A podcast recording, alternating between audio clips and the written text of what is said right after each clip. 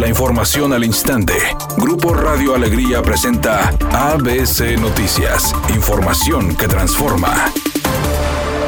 El gobernador Jaime Rodríguez Calderón afirmó que el presidente Andrés Manuel López Obrador no apoyó a Samuel García al no destinar recursos en el presupuesto de egresos de la federación a proyectos que ha impulsado para iniciar su gestión como mandatario estatal, señalando que el gobernador electo está a tiempo para gestionar y negociar los recursos debido a que todavía no se aprueba el presupuesto en el Congreso de la Unión. Espero que en el camino este, se pueda negociar y de eso se depende mucho el gobierno. Hay que ser un gran gestor, hay que tener paciencia, no apresurarse, todavía falta tiempo para que el presupuesto sea aprobado. Y yo creo que va a tener capacidad, Samuel, pero que sí, de negociar y de lograr un mejor acuerdo para Nuevo Por su parte, el diputado local del PAN, Luis Usarrey, opinó sobre el presupuesto federal destinado a Nuevo León. Nosotros como entidad hemos demostrado que podemos salir adelante en medio de la adversidad. Eso no es nuevo. Qué tristeza es esa decisión porque seguramente esos recursos servirían pues no solamente para Nuevo León, sino para crecer la economía en todo el país. Pues son obras estratégicas y prioritarias que le benefician a todos los mexicanos, no nada más a la gente de aquí.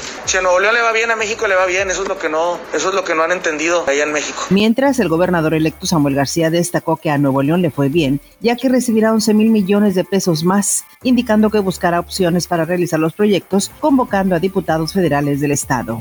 El Senado aprobó reformas a la Ley General de Educación para incluir en los contenidos y planes de estudio del Sistema Educativo Nacional la promoción de la cultura tributaria y el civismo fiscal. La presidenta de la Comisión de Educación, Antares Vázquez Alatorre, explicó. Que desde pequeños las niñas y los niños vean tema de aportación tributaria como un círculo virtuoso que redundará en mejores servicios públicos como la salud, la educación, la infraestructura urbana, sanitaria, seguridad en general y un mejor estado de bienestar. Editorial ABC con Eduardo Garza. El negocio de las citas para trámites de Hacienda y de pasaportes es muy redituable. Antes los coyotes estaban afuera de las instalaciones y te cobraban una cuota para agilizarte el trámite. Ahora las citas son en línea por internet, pero siempre están bloqueadas. Y tienes que pagar de 200 a 600 pesos a intermediarios o coyotes para que te saquen una cita. Solo ellos lo pueden hacer. Si tú lo tratas de realizar como ciudadano común, vas a fallar el 99% de los casos. ¿A poco no? Al menos esa es mi opinión y nada más. Comenzó una nueva temporada de la NFL y lo hizo con un gran partido lleno de emoción, polémica y tensión. Los Bucaneros de Tampa Bay se llevaron la victoria sobre los Vaqueros de Dallas por marcador de 21 a 39. Tom Brady tuvo un gran regreso en donde firmó cuatro pases de anotación y 379 yardas para sumar su primera victoria de la campaña.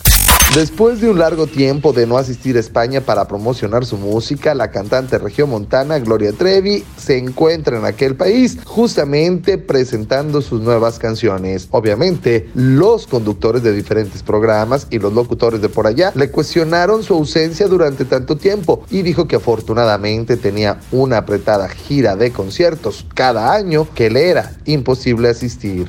Es un día con cielo despejado. Se espera una temperatura máxima de 36 grados, una mínima de 30. Para mañana sábado se pronostica un día con cielo despejado. Una temperatura máxima de 34 grados, una mínima de 22. ABC Noticias. Información que transforma.